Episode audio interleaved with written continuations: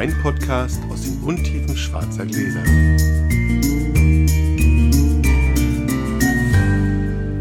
Hallo Sascha. Hallo Felix, ganz schön weit weg heute. Ja, wir sitzen ein bisschen weiter auseinander. Robert Koch Institut ist kompatibel. und haben auch, nachdem wir letztes Mal noch gewitzelt haben, das hier ist das letzte, was, äh, was eingestellt wird, jetzt mal uns schnell kurz danach getroffen und produzieren zwei Folgen am Stück, weil wenn erst die Ausgangssperre da ist, die ja. Falls sie dann kommt, vielleicht. Ja, Die ja, wenn wir jetzt immer fünf Tage später als die Österreicher sind, dann irgendwie ja in drei Tagen kommt, dann ist es ganz gut, wenn wir jetzt zwei Folgen produzieren. Und ich würde sagen, wir legen direkt los. Wir sind bei Sascha, deswegen gibt es einen anderen Würfel. Mal gucken, ob das mit dem Heimfahren Läuft. Ich würde eine Eins. Ja. Eine 2. Es ist nicht riesig, aber, aber immerhin. So, dann gehe ich mal weinen. So, wir trinken heute mal was Weißes. Und ähm, zwar trinken wir einen Bienenberg GG Weißen Burgunder Trocken von Bernhard Huber. Der hat mich damals auf einer Probe ziemlich fasziniert und ich fand ihn ziemlich gut und habe mir den mal dann weggelegt. Da lag er jetzt auch eine Weile und mal schauen, wie der sich entwickelt hat. Zum Wohl. Dankeschön. Felix riecht rein und macht, mhm. Schöne Nase. Finde ich auch. Auch ein ganz schöner Gaumen. Bin gespannt. Also wir sind ja alle so ein bisschen lost gerade. Also Oh ja. ich bin zu Hause, quasi ohne Arbeit, weil alle Veranstaltungen weg sind. Das hatten wir schon mal. Ich hatte das letzte Mal gesagt. Also genau, alle Veranstaltungen weg sind. Jetzt bin ich natürlich fasziniert davon, was man alles so machen kann zu Hause oder besser gesagt auch nicht machen kann. es ist ganz schön langweilig zwischendurch. Heute musste ich, also wie ihr das wahrscheinlich alle, heute musste ich ähm, Leute entlassen ähm, und na, unseren, fest, unseren festangestellten Fotografen mussten wir heute rausschmeißen, weil wir nicht wissen, wann und wie schnell das irgendwann weitergeht. Es Ja. ist halt nicht, nicht unglaublich lustig gerade. Wir werden das alles überleben, aber wir wissen nicht, wie gut wir das alles überleben. Ja? Also, und sind da auch durchaus ein bisschen, wie wahrscheinlich viele von euch, auch durchaus ein bisschen angeschlagen. Ja. Weil wir nicht wissen, wo lang und wohin das geht. Und vor allen Dingen, wie lange. Ja? Wie lange das geht, wie lange wir sozusagen verstrecken müssen. Und ob all die Hilfen, die wir so zugesagt bekommen haben, also die so im Raum stehen, ob das alles so kommt, ist mal eine gute Frage. Müssen wir dann einfach sehen, wie das, wie das alles funktioniert. Was aber lustig ist, dass man sich dann darüber Gedanken macht, was man denn noch alles so machen kann. Ich wollte ja meine Wohnung malern lassen. Na, was mache ich jetzt? Jetzt habe ich fünf Wochen Zeit. Jetzt malerst du. Jetzt male ich, selber, male ich dann selber. Ich meine, Weißmalern Ich fand das Kann interessant, dass die Baumärkte auch zu systemrelevanten ich äh, Läden ernannt wurden. Ich glaube, das war schon ein bisschen, also natürlich kannst du auch andere Dinge da kaufen, die dann lebensnotwendig sind, wenn du zu Hause Aber ich glaube, das ist Absicht. Wasserschaden hast, dann hast du halt auch, dann Genau. musst du ja auch irgendwie können, aber ich glaube, das ist schon durchaus Absicht, dass die Leute Genau, sagen, hey, genau. das war genau meine Idee. Ja, Genau. Das war genau die, wo ich dachte, das müsstest du noch irgendwie vorher, aber dann kam mir gestern Baumärkte auch offen. dachte ich, ja, na klar. Also die Leute müssen was weiß zu nicht, tun ich glaube, haben. das ist, ja, ich glaube, das ist Berlin, ich weiß nicht, ob das Aber ich glaube, das woanders genauso. Weil, also, damit die dann wenigstens die Leute wenigstens was im Garten machen können oder die Wohnung weiß malern oder, oder, oder. Ja? Also, ich meine, brauche ich jetzt niemanden für bezahlen. Tut mir leid für den, den ich bezahlt hätte, aber habe ich viel Zeit. Bevor wir diese Krise hatten, war es ja bei den Handwerkern so, dass du unglaubliche Wartezeiten hattest. Also da trifft es jetzt, glaube ich, eine Branche, die wird das überleben. Das glaube ich Du auch. hättest nämlich für deine private Wohnung fünf bis sechs Monate in Berlin gewartet, bis einer Genau. kommt und sagt, ich mal dir das. Genau, das, das glaube ich auch. Und dann hätte ich gemacht, aber so ist natürlich wurscht. Ich meine, ich muss jetzt auch nichts Großes machen, ich muss nur weiß machen ja? und nur entspannt sein. Dazu bin ich jetzt natürlich sozusagen Vollzeitpapa. Das kennst, kennen wir aber, kennt ihr jetzt ja wahrscheinlich ganz, ganz viele von euch. Habe jetzt immer meine Tochter zu Hause. Das ist total schön. In den meisten Zeiten. Es war, also ich habe vorhin schon mir davon erzählt, was alles so dazugehört, wenn du jetzt, was du unbedingt brauchst, sind irgendwie 5000 Bügelperlen für die Kinder, Ja, genau. eine Packung Schnapspralinen für die Mama, eine Packung Schnapspralinen für den Papa. Irgendwas, wann erkenne ich einen, Herz, einen Herzinfarkt frühzeitig? Oder wie erkenne ich einen Herzinfarkt frühzeitig? All die Sachen, die man so dringend braucht. Ich bin gespannt, ob es jetzt zu einem regen Weinhandel kommt. Das also glaube ich sehr spannend, ja. äh, wie, wie sich das entwickelt, weil ich meine, du hast ja jetzt auch die Möglichkeit, solange es keine Ausgangssperre gibt, können wir noch in unser Lager fahren, können dann mal Ja. ein bisschen sortieren, können mal ein bisschen was irgendwie Habe ich gerade gemacht übrigens. auch ein bisschen was auf den, auf den Markt werfen. Ja. Wird es jetzt ein Überangebot geben oder sind die ganzen Leute, die immer keine Zeit haben, gute Weine zu kaufen, jetzt genauso erpicht mal irgendwie auf gute Angebote? Ja. Ich bin sehr gespannt, wie sich das in den nächsten zwei Wochen entwickelt. Das war jetzt übrigens das, das Einzige, was jetzt kam. Ich habe jetzt, ähm, mache jetzt tatsächlich, ähm, also sind ja alle Aufträge weg, ich, aber ich mache jetzt tatsächlich einmal für einen Online-Shop Fotos von Weinflaschen. Ja, Weil die ganz schnell ganz viele Fotos von Weinflaschen brauchen, ordentlich. ja. Naja, dann, Hast du, ihnen, hast du ihnen nicht verraten, dass es einen Weinflaschen-Fotoautomat gibt? ja, aber der kostet erstmal sehr viel Geld. sozusagen. Das müsste sich dann sozusagen, also da musste ja sowas wie ein ganz Also großer Anbieter haben. Für die Hörer, die das jetzt für einen Witz halten, gibt es tatsächlich. Ja. Also es gibt tatsächlich einen Weinflaschen-Fotoautomat wie so ein Passbildautomat. Genau. Da Das stellst du die. Flaschen rein und dann juckelst du wieder durch. Und große Händler, wie zum Beispiel Lobenberg, deswegen weiß ich das überhaupt, weil der Marketingleiter von Lobenberg mir das erzählt hat, dass sie jetzt ein Ding haben. Ja, ist und geil. dauert irgendwie drei Sekunden, es wird automatisch freigestellt und so, zack, hast du dein Foto. Klar, kostet ein paar tausend Euro das Ding natürlich erstmal, aber wenn du so viele Flaschen durchjuckelst wie der, naja, ich meine, dann macht das schnell Sinn. Ich meine, ich koste auch ganz schön viel und brauche länger Absolut. für so ein Foto. Ja? Ich bin auch gespannt, wie sich das entwickelt. Bei uns ist es ein bisschen entspannter anders, weil also ich plane weiter. Ich habe jetzt gerade zwei Drehs geplant für die Folgen über Veltliner und Blaufränkisch. Ach, und habe jetzt aber tatsächlich auch so, gerade heute kam wieder ein Paket von Erich Machhandel und, und dann kam eins von Alvin Jurcic und so. Und die stelle ich alle mit Handschuhen erstmal dann in ein, ins Gästezimmer hinten in die Ecke für Woche. 48 Stunden. Bis, nee, also 48 Stunden, bevor ich die dann anfasse sozusagen. Damit Weil- der Virus tot ist. Ja, weil das ja, eben klar. aus, aus Italien, Österreich, Spanien. Ich habe noch ein, ein Paket aus Spanien jetzt bekommen, da habe ich dann auch so erstmal zaghaft mit, mit, mit Handschuhen äh, bin ich da rangegangen oder ich gehe halt gar nicht ran. Aber das ist das Einzige, was, was passiert. Und einige sind auch ein bisschen langsamer in der, in der ganzen Geschichte. Aber man kann das planen. Ob wir es nachher drehen können, wenn alle Weine da sind, muss man mal sehen, ob, wir dann noch, ob ich dann noch in die Stadt kann. Genau, ob du dann raus darfst oder nicht, ob, wie wir das dann machen können. Ja. muss man dann äh, schauen. Aber bei uns ist es dafür dann so, dass meine Frau sowieso gerade zwischen zwei Jobs ist, die eigentlich am 1.4. einen neuen Job anfängt und die ist schon seit zehn Tagen oder sowas, nee, seit acht Tagen zu Hause und war eigentlich sowieso schon, bevor das alles kam, hatte die so geplant, was sie jetzt alles machen möchte. Und das ist ganz angenehm, weil dadurch kann ich tatsächlich ein bisschen weiterarbeiten. Ich mache jetzt den Matheunterricht. Wir müssen ja, Ja. seit, seit heute Stimmt, müssen ihr wir, müsst ja richtig müssen wir unsere Schule Tochter machen. zu Hause unterrichten. Wir haben also auch ein bisschen Pensum von der Schule mitbekommen. Ich mache den Matheunterricht. Sie macht alles andere. Das gibt mir tatsächlich die Zeit, noch ein bisschen zu arbeiten.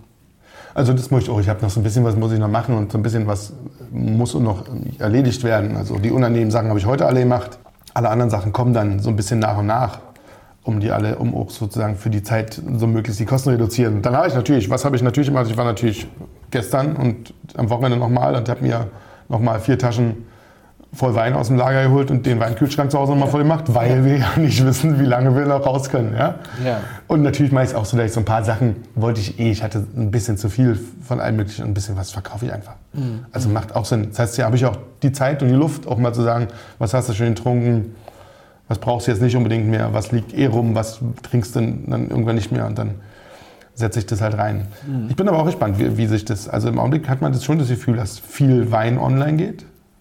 Also ja, die Frage ist, ob die Käufer auch nachziehen, ne? Genau. Ob es im Moment nur Angebote sind. Genau, das nur Angebote sind, da bin ich schon gespannt. Also, weil das ist schon so, also sind halt auch sehr, sehr, sehr viele Händler, die gerade Die einfach ihr Lager aufbauen Genau. und dann die Sachen schicken, die, für die sie keine Laufkundschaft haben. Ja, und die, und genau, und die dann aber auch insgesamt ja sehr online gehen wollen. Also, und, also da tut sich ja wahnsinnig viel. Also da, da bin ich sehr gespannt, ob das für die Händler, ich wünsche ihnen allen viel Glück, aber das ist natürlich, Achso, für diejenigen, Harter die das Tobak. nicht kennen, diejenigen unter euch Hörern, die bei Facebook einen Account haben, viele unserer Hörer haben ja gar keinen Facebook-Account, weil sie ein bisschen jünger sind und gar keinen Bock auf Facebook haben. Aber die, die einen haben, es gibt eine Gruppe, eine geschlossene Gruppe, die heißt Weinkellerauflösung. Dort wird Genau. Wein gehandelt. Extrem viel, extrem gute Sachen. Muss ja genau aufpassen, wer da so wie ist und so. Und Genau. da sind auch viele Händler unterwegs und da sind auch viele Händler unterwegs, die jetzt gerade tatsächlich anfangen, ihre Lager aufzuräumen, sodass da auch mal so Einzelflaschen rauskommen, die vielleicht ganz attraktiv bepreist sind, beziehungsweise ganz viele Dinge werden da auch einfach versteigert, sodass man Ja. da auch Glück haben kann. genau, mal was, was Interessantes zu kriegen. Also da muss man auch sagen, da sind die Preise gerade, also es ist okay, du kriegst für gute Flaschen immer noch gute Preise. Aber es ist Aber nicht, zurückgegangen. nicht, nicht exorbitant hoch. Also du kriegst einen normal guten Preis, immer noch so, dass das alles okay ist. Also als Verkäufer. Mit anderen Worten, als Käufer kannst du da im Moment wirklich Ja. sehr, sehr gute Preise. Ja, genau. Finde ich auch. Also das, das lohnt sich schon. Da muss, man, da muss man schon sagen, dass es da viel gibt. Aber ansonsten hast du das schon. Also ich höre das ja von, von so ein paar Händlern, dass, dass die Leute tatsächlich auch beim Weinkaufen hamstern. Ja, Also heute hat mir ein Freund erzählt, stand gestern wollte er eigentlich nur im, Laden was, was abholen, bei einem seiner Läden, die er mit betreut. Mhm. Und er ist dann nicht weggekommen, weil die Leute ständig in den Laden gerannt sind und vier Leute beschäftigt haben. Mhm. Weil sie alle, und dann aber auch nicht mit fünf Flaschen rausgehen, sondern mit 36. Ja, Was natürlich aber auch wieder heißt, dass sie dann irgendwann nur noch Wein zu Hause haben. Ist wie mit Klopapier. Irgendwann hast du genug Ja. und, und dann reicht es mal für eine Weile. Ich glaube, man nennt das Pipeline-Effekt. Ne? Ich Ja, muss ja. noch viel mehr lesen, obwohl ich lese schon so viel über das Ganze. Aber das ist schon, also da tut sich was. Sag mal, der Wein hier, Ja. ähm, das, das ist was sehr interessant ist. Es ist, es ist ein Holzfass ausgebauter Weißwein, behaupte ich. Im ersten Moment habe ich gedacht, klar, Chardonnay. Und dann fing irgendwie dieser Chardonnay an zu bröckeln. Je länger ich ihn im Glas hatte, desto sicherer war ich mir, dass es kein Chardonnay ist. Was mich dann vor die Frage stellte, was ist es denn dann? Ich, es gefällt mir gut. Am Anfang gefiel es mir sehr gut. Wurde dann so ein bisschen Ach, getrübte Freude wäre jetzt Quatsch. Aber ich glaube, die, die uns länger hören, wissen, wann ich begeistert bin und wann ich einen Wein Ja, schön genau. finde. Und ich finde den Wein tatsächlich ohne Wenn und Aber schön. Wenn ich den jetzt auf hätte, hätte ich einen schönen Wein für einen schönen Abend. Ja. Aber ich fand ihn, ich finde ihn nach hinten raus zum Abgang hin so ein bisschen äh, indifferent. Er wird so ein bisschen beliebig gemüsig, wäre schon viel zu viel, aber es fehlt mir so ein leichter mineralischer Biss oder sowas. Wir haben vorneweg, würde ich behaupten, relativ deutliches Holz, das, zum glaube ich Glück- auch, ja. das zum Glück den Abgang nicht dominiert, aber im, bei so richtig guten Weinen übernimmt im Abgang dann irgendwas. Entweder die Säure oder die Frucht oder, oder so ein mineralischer Biss oder so. Und ich finde, hier kommt nach hinten raus so, so ein bisschen Wischiwaschi. Das ist aber schon auch wieder viel zu viel. Es geht hier wirklich darum, dass wir auf ganz hohem Niveau jammern. Ähm, ein sehr schöner Wein. Und mich dann nach einer gewissen Weile tatsächlich das befallen hat, was ich ja immer nicht will, dass ich quasi erstmal wissen will, was es ist, bevor ich sage, wie ich es finde. Das wollen wir ja hier ums Verrecken nicht. Ja? Und ich mache es ja auch nie. Aber hier war ich dann so, dass ich sage, was ist denn das? Ist das jetzt ein bisschen Viognier mit drin? Also ich hätte jetzt gedacht, vielleicht irgendwas Cuvée-mäßiges, wenn da... Nee, ist reinrassig. Reinrassig ist schön. Ja. Ist rein sortig. Ja, also gefällt mir sehr gut. Ich würde tippen, das ist so auch schon so um die fünf bis sieben Jahre alt. Das Holz ist schon ganz gut verdaut nach hinten. Könnte auch sein, dass er schon schlapp macht nach hinten und dass dieses etwas beliebige, aber dafür finde ich ihn eigentlich in der Frucht im Antrunk zu frisch. glaub ich auch. Also Insofern würde ich, ihn bei fünf, würde ich mich bei fünf irgendwie einpendeln. Und das könnte ein warme Ecke, warmer Jahrgang Deutschland sein. Könnte Elsass. Oh, ich weiß es nicht. Also das ist ein GG? Ein GG, okay, gut. Ist das, aber das ist kein Riesling GG, Nee. wollte ich gerade sagen. Dann, dann ist das ein Weißburgunder GG, oder? Genau. Ja, guck mal, da, das habe ich eine Minute gedacht. Und dann habe ich gedacht, mich davon leiten lassen, dass du ja sowas eher seltener im Angebot hast. Ja, das ist stimmt. dann, das ist dann genau diese, was wir eigentlich Super. nicht wollen. Hat was wir eigentlich nicht wollen. Ja. Naja, aber, aber Ja, dann ist ja meine Beschreibung, kommt dann ja auch ganz, Ja, ja, ganz ja. gut hin. Also, so genau. eigentlich. Ist aber, also es ist von 2013, also sieben Jahre in dem Fall. Ja. Aber du mit fünf und sieben, das ist ja. Und ja, ein sehr frisches Jahr eigentlich, 13. ja. Warme Ecke Deutschland-Pfalz? Das ist Huber. Huber Bienenberg GG 2013. Hat mich, hat mich damals, hat mich damals, als ich den, ich hatte ihn mal auf irgendeiner Verkostung getrunken. Weißburgunder macht er als GG. Bienenberg GG Weißburgunder, ja. Witzig. Hat er, stellt er in, in, in Wiesbaden nicht an, deswegen kannte ich das gar nicht. Und hat mich damals sehr fasziniert, weil, weil, ich, weil ich ihn wirklich schön fand. Natürlich ist er, wie man wissen, wie wir wissen, so ein bisschen das Holz, das mag ich ja, das Mhm. kommt schön. Aber ich finde ihn immer noch schön. Es ist also so, so ein guter, richtig schöner Trinkwein. Da kann man, da kann man Ja. ordentlich was von trinken und ist jetzt auch gar nicht so unglaublich teuer. Ja, Irgendwie jetzt- bei 30 Euro, glaube ich. Jetzt muss ich mal was Böses sagen.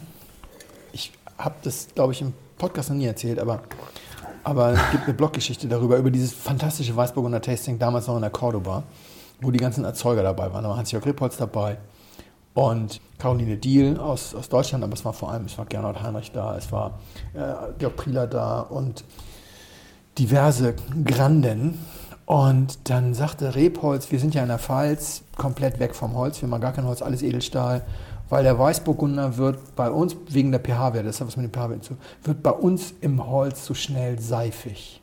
Und das ist genau dieses Seifige, was dieses Indifferente im Abgang. Das kann ich, sein, ja. Also da denke ich dann so, ach guck mal, weil das ist ja jetzt von der, von der Wärme her, also Molitor, sogar in der Nordpfalz, Knipser Kuhn, das ist alles im, im, im Holz, auch an der Nahe Reimann oder so, das ist alles neues Holz, das, das geht immer, das wird nicht seifig, das sind aber die pH-Werte. Ja, okay. Und die ganzen Jungs an der Südpfalz, wo es wärmer wird, sind ja alle Edelstahl. Also Minges und, und äh, Rebholz und Wehrheim und so weiter und so weiter. Und dann ist wahrscheinlich dieses Holz, tatsächlich ist es vielleicht aber das, was Kann er sein. wird dann so seifig. Vielen Aber Dank, sehr spannend. Gerne. Sascha hat heute einen Freischuss. Er darf gleich sagen, dass er ein Rotwein, ein Weißwein oder ein Roséwein und er hat immer recht. Und warum das so ist, muss ich natürlich nachher noch erklären. Wir trinken einen Wein, der heißt Vogelfrei und es ist ein Grauburgunder vom Weingut Poss an der Nahe. So, Sascha, ich habe mir einen größeren Schluck eingeschenkt, habe ich gerade festgestellt. Wenn du noch Nachschub hast, Sag ich Bescheid. Nachdem ich mich jetzt an Bio und Biodynamik abgearbeitet habe, schulde ich ja noch die Antwort auf die Frage, Felix, wie findest du eigentlich Naturwein? Und das wird nicht so lang, weil ich das, da habe ich so viel zu sagen, dass wir das direkt gleich in drei bis vier Folgen machen. Und ich habe da echt, ich kann mich da auch in Rage reden, sage ich ganz ehrlich. Fangen wir mal mit der ganz einfachen Frage an. Was ist überhaupt Naturwein? Die allermeisten Naturweinwinzer sagen mittlerweile als erstes zu dir, vergesst mal diesen Begriff Naturwein. Einfach weil es einfach so oft zu dieser alten Klugscheißer-Situation kommt, die es vor zwei Jahren so nett in der Vinum gab. Da gibt es so eine Pro- und Kontra-Geschichte. Und mein wirklich herzallerliebster Kollege Harald Scholl, mit dem ich mich hervorragend verstehe, auch weil wir den gleichen Friseur haben. ähm, wir, wir werden auch ständig miteinander verwechselt. Es sagen ganz viele Leute, hallo Herr Scholl zu mir. Naja, beide Brillenträger, mehr oder weniger fast Glatze und grauen Bart. Ähm, der dritte im Bunde ist Sebastian Borthäuser. Ich werde, ich werde immer abwechseln. Hallo Herr Scholl, hallo Herr Borthäuser. Oder hallo Herr Botmann genannt. Neulich habe ich Sebastian getroffen und gesagt, Sebastian, danke, dass du dir diese auffällige Designerbrille gekauft hast. Du bist jetzt raus. Jetzt bin ich nur noch Herr Scholl oder Herr Botmann. Schön. Auf jeden Fall Harald ist stellvertretender Chefredakteur der Vinum und hat die Pro-Seite geschrieben und die Kontraseite hat Dirk Würz geschrieben, der Winzer, Weinblogger, Weinmacher und ja auch Naturwein apologiert oder wie auch immer du es nennen willst. Und Harald fing echt an mit dieser alten Nummer, ja, Naturwein gibt es gar nicht, weil Wein ist ja ein Kulturprodukt und kein Naturprodukt, der wächst ja nicht an Bäumen, du brauchst ja den Menschen, damit er das macht. Normalerweise ist Harald nicht so ein alter weißer Mann, Ja. keine Ahnung, ich glaube, er musste das schreiben, Ja, damit, damit es irgendwie dann stimmt. Eine Pro- und Kontraseite gibt. Genau. Und Dirk hat eine ganz wunderbare Antwort geschrieben, nämlich nur, was man normalerweise nicht schreibt, sondern was man eigentlich nur sagt. So, Ja. echt jetzt? Fand ich schön. Harald, wir wissen doch alle, was gemeint ist. Und dann erzählte er so ein bisschen, Naturwein ist nichts rein, nichts raus. Und da bin ich 100% bei Dirk und finde das auch super. Allerdings hat Dirk total Unrecht, weil er ist eigentlich der Einzige, der das so definiert. Die meisten Organisationen, die sich mit Naturwein beschäftigen, haben leider andere Definitionen. Und die haben ganz oft was mit dem Thema Schwefel zu tun. Ja, das stimmt. Und das ist für mich auch ein großes Problem, Ja. sozusagen, weil was Dirk sagt, ist, Naturwein ist, du holst Trauben in den Keller und dann bearbeitest du die mit Händen, Füßen, meinetwegen pumpen, Ja. gerne auch pressen und dann kann man das auch mal sieben, ja, aber nicht filtrieren, das ist schon schwierig, weil wenn ich jetzt ein Mulltuch in ein Sieb lege, ist das dann noch ein Sieb oder schon ein Filter, Filter. aber Okay. wollen wir jetzt auch da nicht päpstlicher als der Papst sein, relativ klar. Kälte in Form von Trockeneis hat er auch schon nichts zu suchen. Ein bisschen kühlen ist vielleicht okay, wobei eigentlich auch keine elektrische Kälte und elektrische Wärme.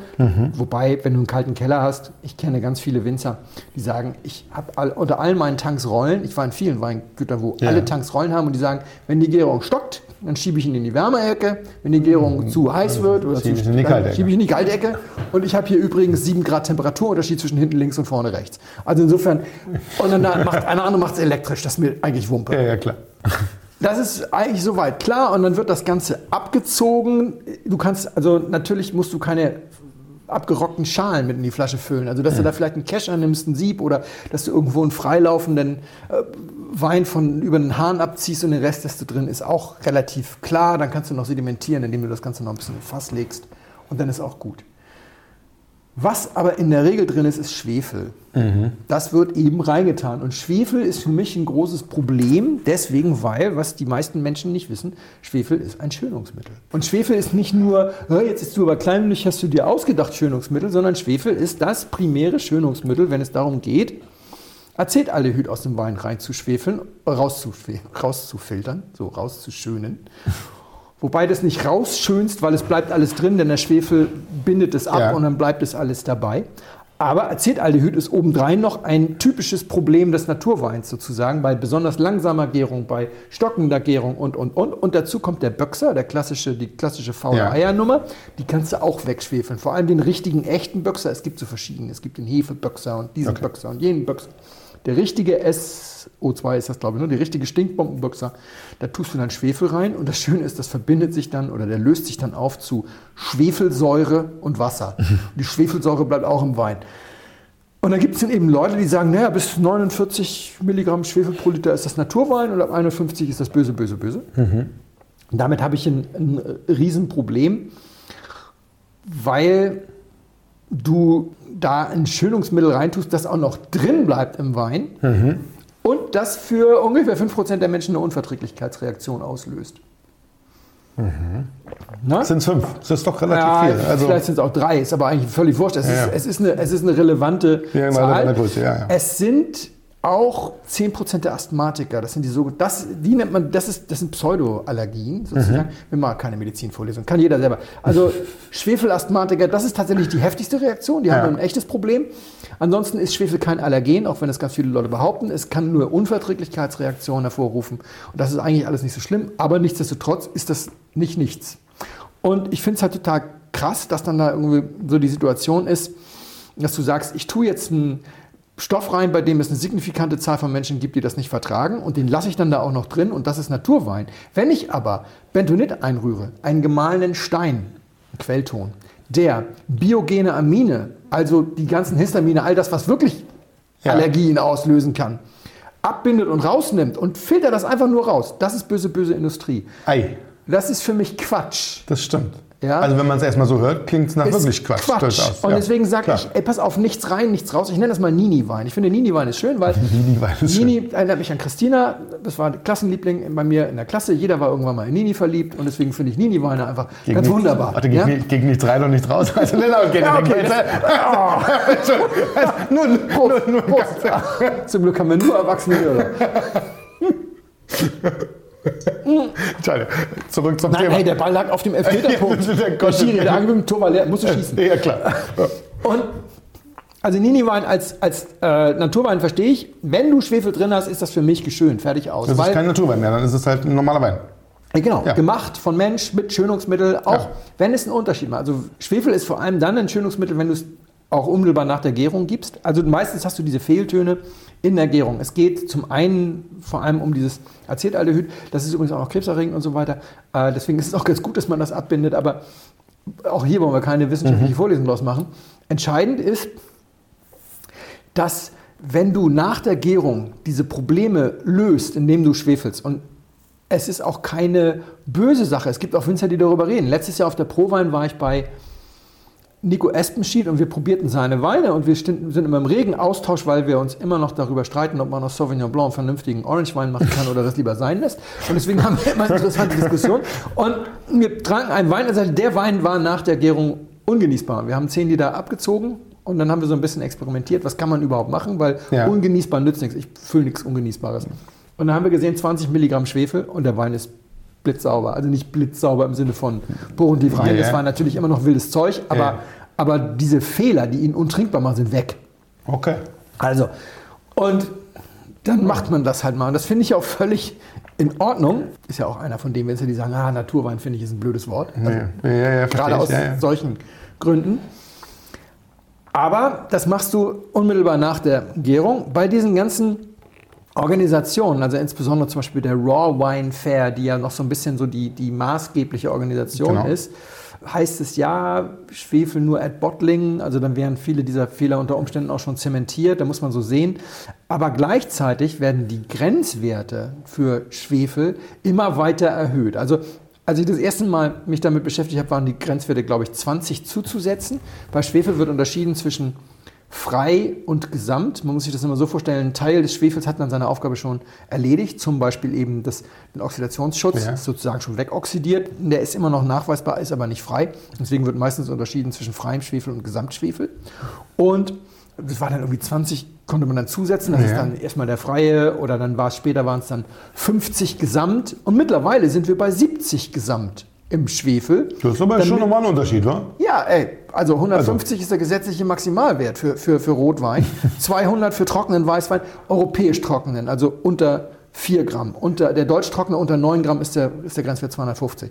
Aber du kommst von 20, endest bei 150, bist schon bei 70, das ist ja nicht mehr nichts. Also kannst, kannst, kannst alles knicken, Ist schon reichlich. ist Ja. schon reichlich Ja. und, und ähm, insofern finde ich das auch ein ganzes Stück verlogen, weil niemand erzählt dir, dass das eben auch ein Schönungsmittel ist. Aber diese Erhöhung hat damit zu tun, dass wenn du eben nach der Gärung 20 gibst, haben die keinen Oxidationsschutz bei der Füllung mehr, deswegen musst du hinterher ein bisschen mehr geben. Das heißt, durch die Anhebung der Grenzwerte, und das ist jetzt ein bisschen spekulativ, aber nur ein ganz bisschen. Ich habe heute auch nochmal mit dem Winzer telefoniert, um mir das nochmal Ja. bestätigen zu lassen. Durch die Anhebung bereitest du eigentlich den Weg für diese kurze kleine Morgengabe nach der Gärung, um so die schlimmsten Fehler rauszuholen. Ja, also ich finde das cheesy. Okay. Für mich ist ein Naturwein ein Nie-Nie-Wein, da bin ich ganz bei Dirk Würz. Und ich finde, dass vieles andere doch äh, Schmu ist, weil die Leute ja, Ja. Geld verdienen, weil was sie am Ende ja machen müssen, sie müssen die Weine verkaufen und die Weine werden ja leckerer durch den Schwefel. Da ist ja, Genau, ja, trinkbarer, deutlicher anscheinend. ja, das ist Teil 1. Teil 2, was mich stört, ist, weil wir gerade bei den Behauptungen sind. Es wird ja so wahnsinnig nachhaltig dargestellt. Naturwein ist nachhaltig, weil keine Chemie. Erstens müssen für die ganzen Naturals müssen die Weineberge Bio sein, das stimmt. Bio und dann keine Chemie, total nachhaltig. Damit du einen Naturwein einigermaßen sauber hinkriegst, musst du vor allem was machen? Ja. wegschmeißen. Trauben Wegschmeißen, wegschmeißen, wegschmeißen.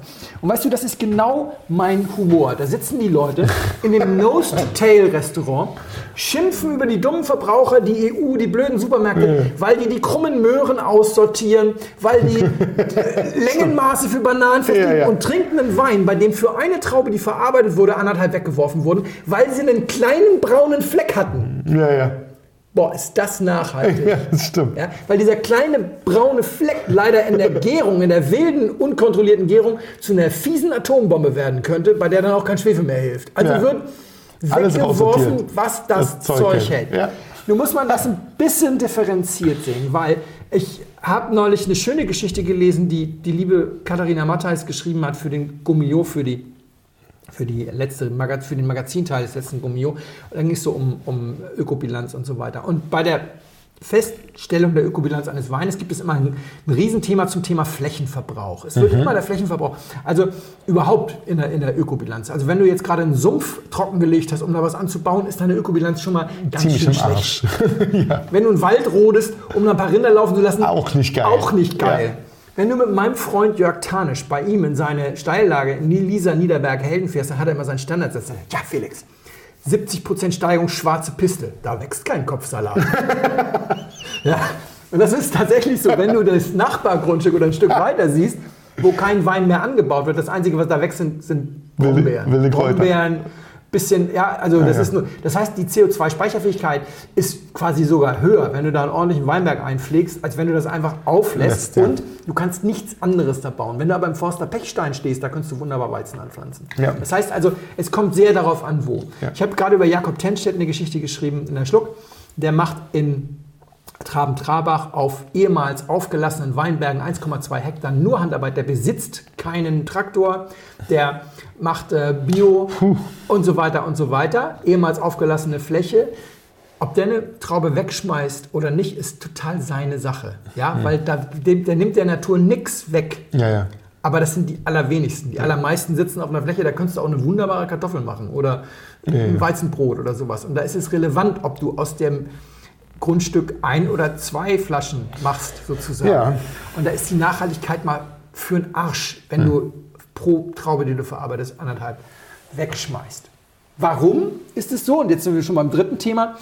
Kriege ich mehr Geld für, für den. Ja, nee, weil diese, diese Gärung, du hast ja diese Situation, dass du sagst, ich will da nicht eingreifen und viele Naturweinwinzer machen das also kategorisch, indem sie von vornherein sagen, wir sind Null-Interventionswinzer. Weißt du, so eine, so eine Weinwerdung ist ein bisschen wie Kinderkriegen und der Winzer ist so ein bisschen wie ein Geburtshelfer. Und, und wenn jetzt jemand diesen Vergleich geschmacklos findet, erzähle ich vielleicht kurz die Geschichte meiner, also nicht meiner Geburt, sondern der Geburt bei uns ein äh, Kind, damit jeder versteht, dass ich das relativ, mittlerweile relativ nüchtern sehe. Wir hatten das wie alle anderen auch. Wir haben uns eine tolle Klinik gesucht mit einem bunten Kreissäle sind ja immer quietschbunt. Viele unserer Hörer haben diese Erfahrung noch nicht gehabt, weil sie jünger sind.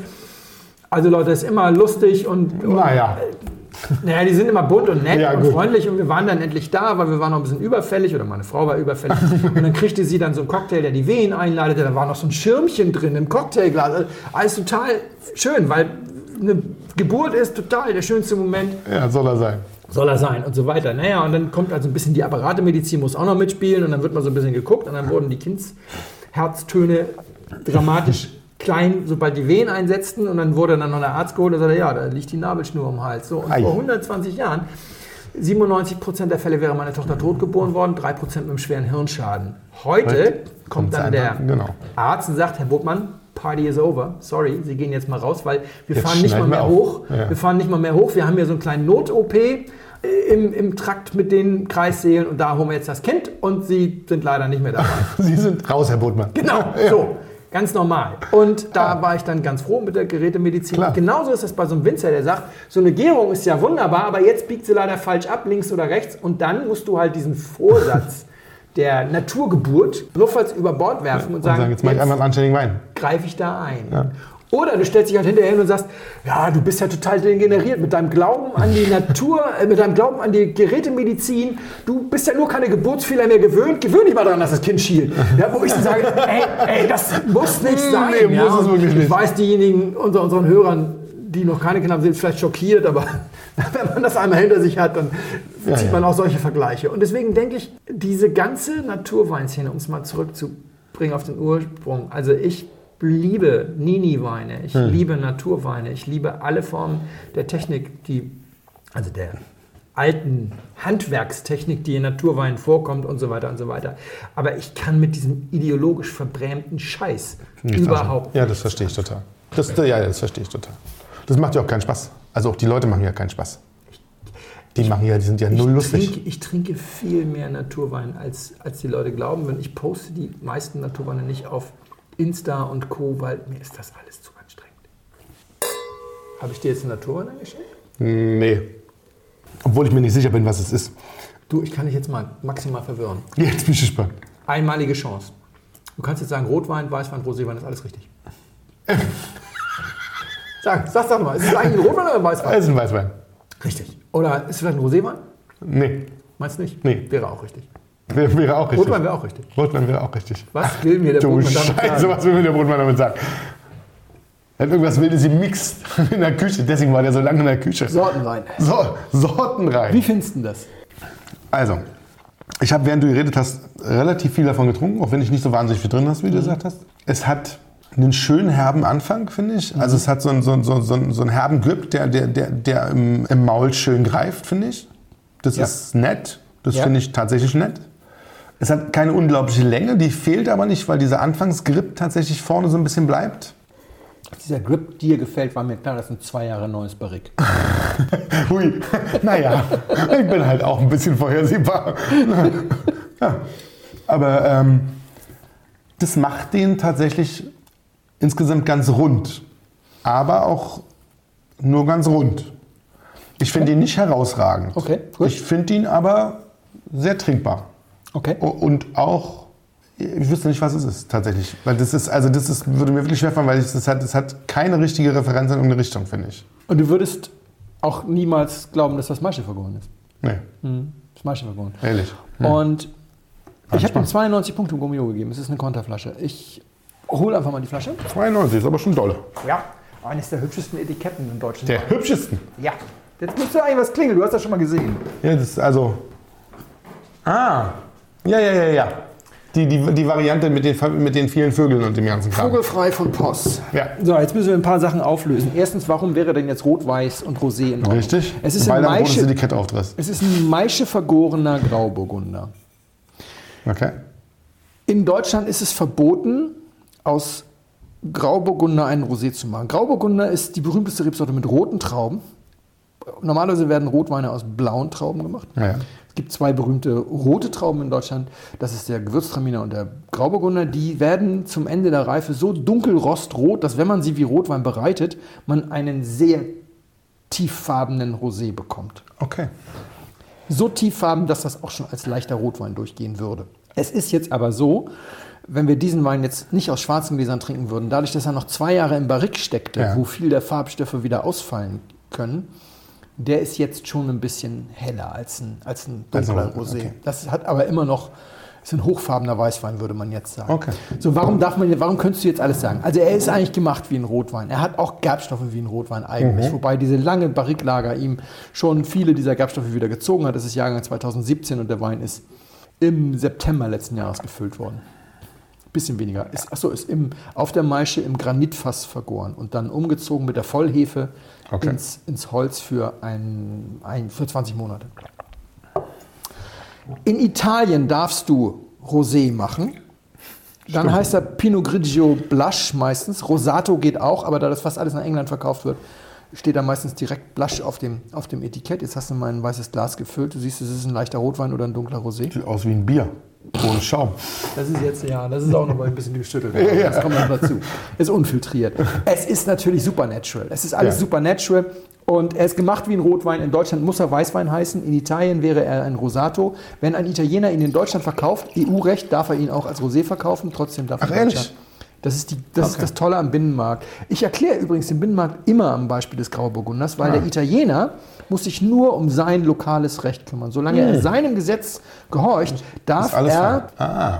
den Pinot Grigio Rosato in Deutschland verkaufen, obwohl der Deutsche keinen Rosato draus machen darf, weil es in Deutschland nur aus blauen Trauben Rosé machen darf. Du darfst auch kein Gewürztraminer Rosato machen. Das dürfte der eine oder andere Italiener auch, wobei ich glaube, das wird nicht schmecken. Hab ich, glaub ich, schon mal, doch, ich habe schon mal, natürlich habe ich schon mal vergorenen Gewürztraminer ges- probiert, schmeckt er auch. Aber das war aus dem Orange-Zeug. Also, äh, Karl-Hans und Harald Poss sind alte weiße Männer. Hoffentlich hören Sie das nicht. Ja. Karl, Nicht schlimm. Karl-Heinz Poss wird dieses Jahr 60 Jahre alt. Und die sind beide Brüder und machen das Weingut und sie sind schon sehr, sehr gutes Weingut. Ich glaube, es sind drei Trauben Gourmillot, vielleicht auch drei rote und, und machen seit Jahren sehr, sehr gute Weine. Sie haben nicht ganz so viel Visibilität, weil sie zu diesen Guldenbachtal-Winzern gehören. Das heißt, sie machen viel mehr Burgundersorte als Riesling Okay. obwohl sie an der Nahe sitzen. Und die haben beide je ein Kind, was in den Betrieb eintreten will, aber noch nicht eingetreten ist. Und der Karl-Hans macht den Keller und seine Tochter, Nadine Poss, ist relativ berühmt, weil sie deutsche Weinkönigin war. Und der Sohn von Harald Post, der den Außenbetrieb macht, war auch irgendwo überall. Und dann sind die zwischendurch mal wiedergekommen vor fünf Jahren und dann haben die so lauter Ideen gehabt, was man so machen kann. Insbesondere Nadine Post hat in ihrer ganzen Zeit, wo sie so durch die Welt gereist ist, ganz viele tolle Leute Ja. getroffen. Und die haben dann alle möglichen Ideen gehabt und Granitfässer angefasst. Und dann sind die einfach wieder abgehauen. Nadine, Nadine Post ist dann Geschäftsführerin der nahen Weinwerbung geworden und, und, und, der, und der Sohn von, dem, von Harald ist irgendwo anders hingegangen, ich weiß nicht wo. Und der Vater hat diese Ideen aber alle mit aufgenommen. Aber das erste Mal, dass die so einen Grauburgunder super Freakstoff gemacht haben, hat die Nadine Post noch hospitiert bei Birgit Braunstein. Und dann gab es da jeden Morgen eine Telefonschaltung. Was man jetzt machen muss. War so nett. Ich hatte damals mit, mit Herrn Post telefoniert und er hatte mir das so erzählt. So, ja, für mich war das alles totales Neuland. Und im nächsten Jahr haben die dann Vollgas gegeben und die machen Würzer Maische vergoren, die machen Riesling Mazeration, nee, Grauburgunder Mazeration, Carbonik und so und probieren jedes Jahr allen möglichen Irrsinn aus. Unfiltriert und Kladderadatsch, allerdings ein bisschen geschwefelt natürlich. Und das ist das, was ich am Naturwein am allermeisten liebe und deswegen haben wir diesen Wein im Glas. Ich mag, dass so viele Leute Ideen entwickeln, ja, dass die Leute wieder angefangen haben, ich hätte gerne noch einen Schluck übrigens, dass die Leute wieder angefangen haben, über alles Mögliche nachzudenken, was man noch so machen kann. Was man so- was man so alles probieren kann, Mögliche ausprobieren. Und insofern, und, das, und jetzt rante ich noch ein letztes Mal über die Naturweinszene, und deswegen finde ich das auch so ultra scheiße auf gut Deutsch, dass solche Leute überhaupt keine Beachtung finden, weil die sind ja nicht bio. Und die machen ja Ah. auch noch konventionelle Weine. Und dann ist das ja alles nur Aufspringen auf einen Zug. Nee, gar nicht. Der Mann ist 60 Jahre alt und er findet sich gerade neu. Und Das- äh, das ist eigentlich im mega Kopf ehrlich, und ja, ja. Super schöne Weine. Das kostet 35 Euro. Das ist allerdings auch sein Spitzenprodukt. Das geht bei ihm auch schon bei 18 los. Wie gesagt, Meistervergorener Würzer und Riesling aus dem Granitfass. Total tolle Sachen. Die vogelfreie Linie sei jedem mal empfohlen. Sehr gut, danke. Sehr geehrte Damen und Herren, im Namen von Flugkapitän Felix Botmann und Co-Pilot Sascha Radke darf ich mich ganz herzlich bei Ihnen bedanken, dass Sie sich heute für Blindflug entschieden haben. Wir hoffen sehr, Sie hatten eine angenehme Zeit an Bord and we wish you a safe onward journey und allzeit einen guten Wein im Glas.